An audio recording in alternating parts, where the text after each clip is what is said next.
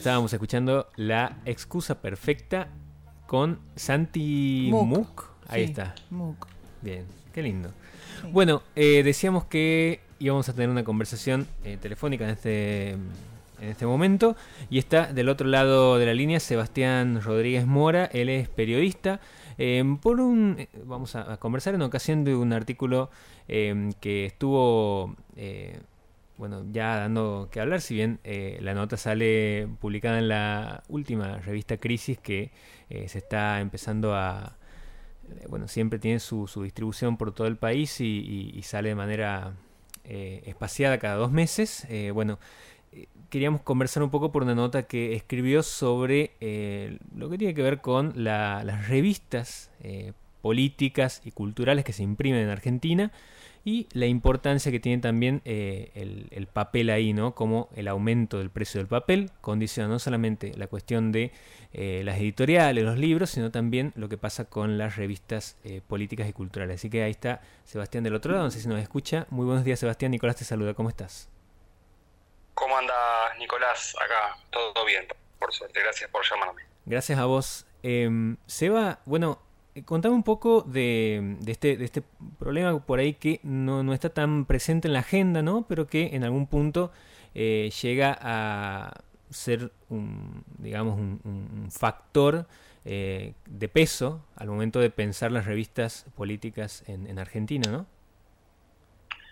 Sí, bueno, eh, a ver, en primer lugar, la, un poco la idea de este, digamos, de plantearlo como un problema o de, o de hacer un poco un panorama de cómo están las revistas impresas. Es importante por ahí marcar eso porque eh, hoy en día, viste que digamos, todos eh, vivimos la como eh, una, una cosa multiplataforma eh, entre en, los medios argentinos. digamos, han pasado todos, mejor o peor, hacia la digitalización, hacia su versión en redes, etcétera. Pero el papel, para muchas revistas, eh, entre ellas Revista Crisis, que es donde justamente donde va a salir, o sea, ya salió esta nota eh, y está en su versión, obviamente, en papel. En papel. Eh, exacto. Bueno, pero toda esta introducción simplemente para decir que el papel sigue siendo importantísimo para el esquema de negocios y el esquema editorial que tienen muchos medios en Argentina, sobre todo los que hacen, eh, qué sé yo, hacen toda la cuestión más eh, cultural y análisis político, ¿no? O sea, mi idea fue eh, partir de una discusión interna que teníamos en, en- que tenemos en, en- en el colectivo editorial de Crisis, que es básicamente, che, el papel se fue a la posta, básicamente, eh, tuvimos un, un aumento de 120% de los costos de impresión, o sea, el, el- el acto de, de imprimir, las chapas que tenés que hacer que son como sobre lo que va la tinta y que después pasa el papel, y el papel en sí. Sí. No, el papel es un factor determinante ahí, en ese aumento, el aumento fue de 120%, como dije, creo, este, y en ese contexto es que dijimos, che, pero si estamos nosotros tan complicados, ¿cómo lo están llevando el resto de las revistas que se manejan como nosotros o que publican de una manera parecida? Entonces fui tratando de hablar y por suerte, nada, el diálogo creo que fue lo más interesante de la nota con eh, las y los editores de medios como Enie, eh, Orsay, pero también Cítrica, también eh, Hecho en Buenos Aires, que es una revista muy importante, mucha tradición tiene eh, de venta de venta callejera en, en- acá en, en Capital. Eh, entonces un poco como el paneo es ese, ¿viste? El que presentamos en, en esta nota.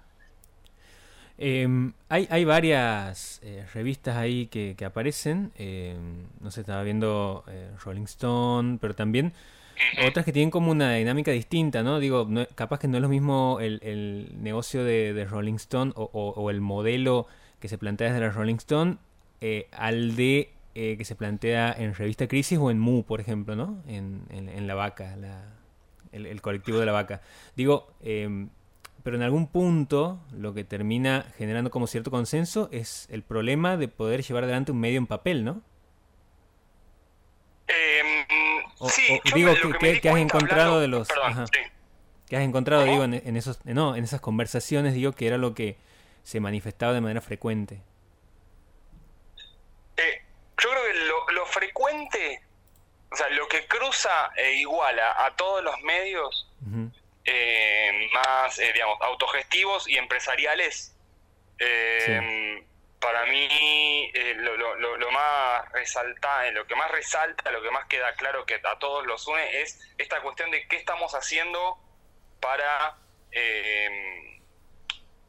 para defender el lugar del papel, ¿sí? respecto siempre de la lectura y de los públicos y de la dinámica periodística editorial que genera la, el formato digital, el formato web.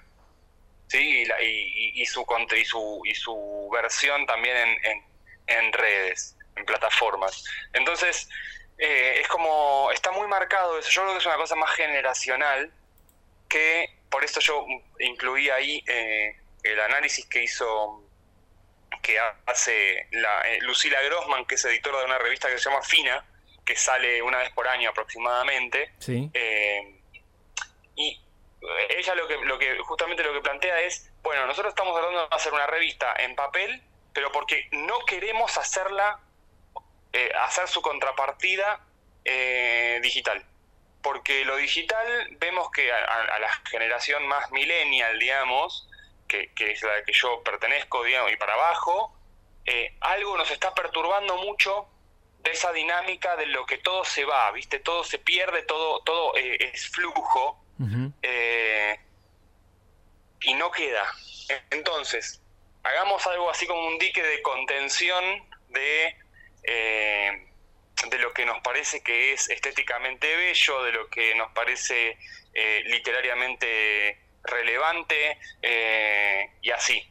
¿sí? O sea, a mí me gustó mucho esa, propuesta. Un poco también por ese lado venía viene José Nathanson de Le Monde Diplomatique eh, planteando algo parecido, diciendo, bueno, eh, a mí me sirve mucho porque tengo que hacer un dossier cada tres semanas para que salga la revista cada, cada mes y eso me ordena la lectura de la política, de lo geopolítico, etcétera.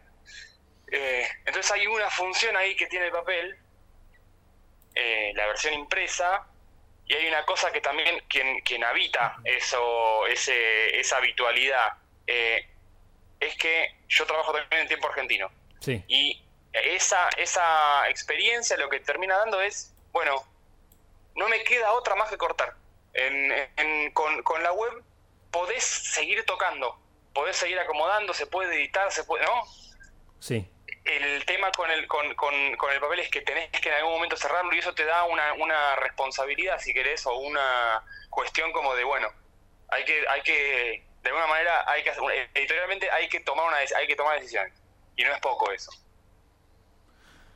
Em, en el caso de, digo, estamos hablando del precio del papel, ¿por, qué es tan caro el, papel en Argentina? Digo, ¿qué, qué motivos hay? ¿Qué, qué, ¿Cuáles son los factores que terminan incidiendo en eso cuando se habla de papel?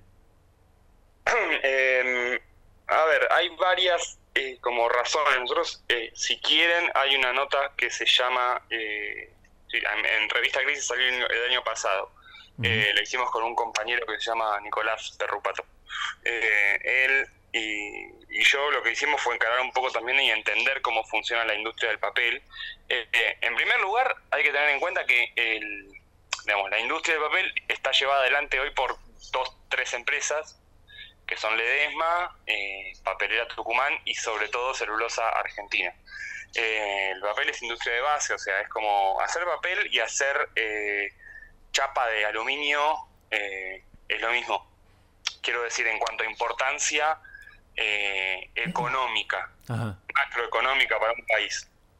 porque es, son industrias que implican más que básicamente, para decirlo muy eh, de, manera muy simple, pero eh, máquinas muy grandes y muy costosas. Eh, y en parte ese es el problema de que no haya diversidad de productores de celulosa y de los diversos papeles. Por otra parte, la prioridad de quien esos tres que producen todo el papel en Argentina no está en el papel para imprimir, ¿sí? Ahí a mí me queda, lo, acepto, me queda eh, un, un, estudio un poco más, más preciso respecto de, de papel prensa, de una, la, digamos, la, la, empresa ante todo privada, pero también un poco pública todavía, eh, que produce papel de diarios. Pero, eh, en resumen, el papel para imprimir cualquier cosa, libros, eh, cartulina, las resmas que se usan en la escuela, etcétera, todo eso, toda esa, esa, esa, gran bola de papel, básicamente, es solamente el 10% de todo lo que se produce de papel en Argentina. La gran mayoría es papel higiénico y cajas, ante todo. Cajas y cajas y cajas, cartón. Eh, entonces, eh, el aumento de la demanda de cajas, ¿sí? Eh, más una estructura de costos complicada, porque Argentina no produce la cantidad de madera suficiente, entonces en parte importa. Si se cae, no sé, el año pasado con el tema de los incendios en Corrientes se quemaron un montón de hectáreas de madera em, de pino que se usa se usa para hacer la celulosa. Eh, el tema es, es un mercado que está tan al borde porque nadie se anima a invertir más que al primer sacudón del cambio del dólar o el, cualquier problema que haya como el que hubo eh, ambiental, dispara los precios a niveles pero descontrolados. Eh, y ahí está el problema, ahí hay que hacer algo eh, para fijar precios. Pero bueno, como pasa con el papel, pasa con básicamente todo, ¿no? Estamos en esa hoy. en ese sentido, digo, pensando en la, en la, cuestión de las maquinarias, no hay entonces ninguna posibilidad, por lo menos por ahora, de que pueda ingresar al mercado otra empresa que competitivamente pueda tener la, infraestructura que necesita, digamos. O sea, dependemos solamente de estas tres empresas que mencionabas. Hasta ahora sí. Sí. A su vez, esas empresas nos llegaron, o sea, no lo podemos comprobar, pero nos llegaron eh, como reclamos eh, de parte de imprentas y demás, que si vos importás, o sea, primero, si conseguís los dólares para importar papel, sí. Eh, te llaman de celulosa argentina o de Ledesma y te dicen, che, ¿sabés que yo vi que estuviste bajando ahí un, estuviste bajando eh, unos pallets de papel? La próxima que necesite de urgencia, no me llames, ¿eh? Ah, bien. Y te meten ese tipo de cuestiones. Eh, son ejemplos por ahí puntuales, pero así funcionan muchas veces los monopolios, ¿no? Eh, a partir de tirarte esas cositas para que vos, eh, ante la duda, vayas, vayas a, lo seguro. Pero el tema es que eh, eh, en paralelo también es cierto que, a ver, una máquina para hacer eh, papel, el buxel, por ejemplo, o para hacer el para hacer papel blanco, ¿sí? es una máquina que mide tres cuadras de largo. ¿sí? O sea, es una máquina con muchas máquinas adentro, porque básicamente lo que hace es como la pasta linda para hacer la, la, fideos. Vos metés, la, digamos, entra la pasta de celulosa que viene con papel, o sea, papel que está en reciclado, o sea, es agua, madera, pedazos de papel, pedazos de cartón, lo que va quedando, ¿sí? Y se hace como una pasta caliente hirviendo y sale tres cuadras después por el otro extremo la plancha de papel en rollos grandes que después se cortan, etcétera, ¿no? Ese es el, el mundo. Y esas máquinas son muy caras son muy caras de hacer, son un, es una, estás haciendo una, planta, una fábrica, ¿no? Eh, y en este momento en que, digamos, ¿quién se puede tirar a gastar hoy 100 palos verdes eh, en una máquina de papel? ¿No? Sí, bueno, eh, vemos que nadie, así que continúa, continúa así el, negocio de esa manera. Eh, te quería preguntar, Seba, eh, que has visto también en las conversaciones con eh, personas que se dedican a imprimir día a día y mes a mes de la, en la frecuencia que sea estas, estas revistas, Eh, si hay una cuestión de, en algún punto, sostenimiento económico, digo, ¿cierran los números o es una cuestión más eh, romántica de seguir adelante con eso? Eh, porque, bueno, hay un amor ahí por el papel y por ejercer el periodismo de cierta forma, de que eso sea leído con cierta atención, ¿no?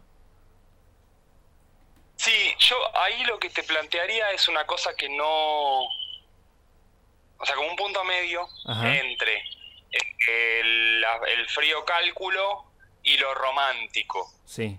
Que es una cierta responsabilidad. Sí. Y también eh, una cosa de que eh, dónde sentís que haces bien las cosas y dónde vale el esfuerzo en un momento donde más que el papel, el tema es el, las condiciones del, del, periodismo para ejercer el periodismo hoy, ¿sí? Eh, em, y para escribir y para trabajar de eso, ¿no? Para trabajar de producir contenidos eh, informativos, eh, de ficción, etcétera. O sea, a lo que voy es, primero, es una situación esta que compartimos con la industria editorial en general, ¿sí? de los libros. Estamos en la misma situación. Es importante marcar eso, no, no es otro universo, digamos, porque compartimos insumos, tenemos las mismas, como muchas veces, lógicas en las revistas, entonces eh, está bueno tenerlo en cuenta. Yo lo que veo es que con esto que me preguntabas respecto de los de los costos, los costos, bueno, si es por eso, digamos, nunca dan las cuentas bien, ¿no? O sea, no estamos en, un, en los 70 donde las tiradas eran, eran infinitas. Eh, e incluso en esa época te podías clavar, por supuesto. Eh, pero a su vez, eh, lo que vemos es que hay toda una serie de, desarrollos de, de maneras de, de, vender lo que uno hace, que son más puntuales, más localizadas y más efectivas, que son las suscripciones, trabajar sobre eso, sobre una comunidad de, lectores, una comunidad de un, algo que, haya un ida y vuelta, ¿no? Eh, entre quienes leen, quienes consumen y quienes, quienes producen. Eh, y ese ida y vuelta, eh, por, lo, por lo general, te permite hacer un modelo de negocio viable y sostener nada, sostener tu, los ingresos de cada uno de los que lo hacen, etcétera. Eh, todos tenemos un, par de laburos, eso es lo cierto, de mínima, eh, porque estamos bastante en la B, digo, más allá del, del, sector. Eh, pero a la vez creo que creo que hay, hay maneras, o sea, y no pasa por una cosa romántica. Sí, o sea, tomarlo, tomarlo por una cosa romántica, eh, digamos, cualquier proyecto literario, cualquier proyecto editorial que sea solo romántico dura dos números. Crisis está eh, muchas veces a las, eh, eh, digamos, remando en dulce de leche, a veces fluyendo, pero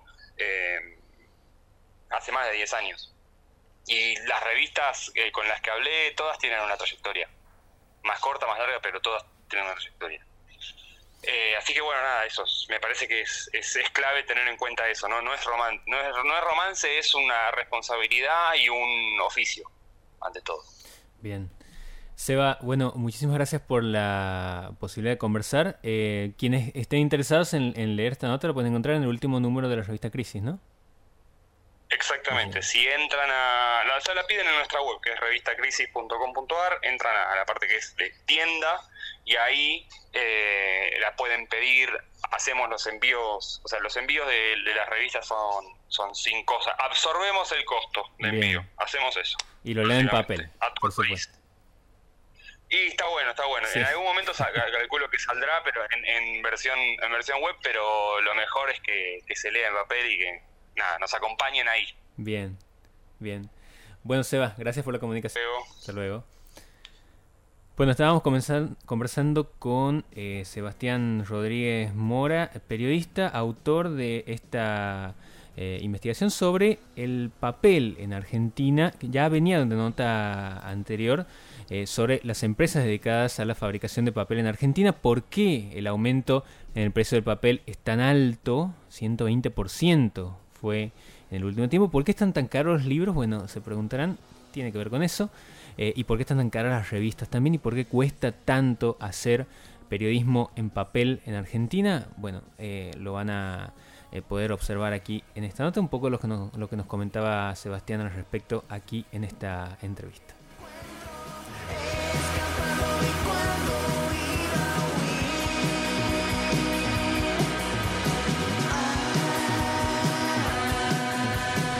Eh, 9 de la mañana, 27 minutos. Vamos a irnos a la música. Siempre nos vamos a la música. ¿Con qué seguimos? Sig Raga con esta bellísima canción llamada El niño del jinete rojo.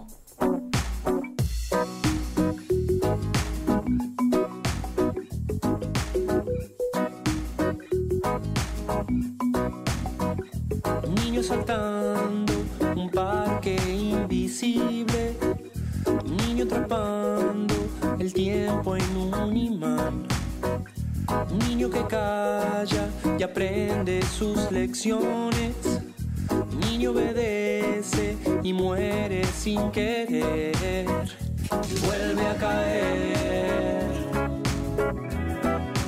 Vuelvo a creer. Va persiguiendo poses aparentes. Grita y no sabe si fue para escuchar. Duerme y ordena todas las naciones. Sabe quién manda y quién ha de acatar. Y vuelve a caer. Vuelvo a creer. Tu razón, rayo de la mañana, pieza de un puzzle hermoso, jinete rojo, jinete rojo. Tu razón, rayo de la mañana, pieza de un puzzle hermoso, jinete rojo, jinete rojo.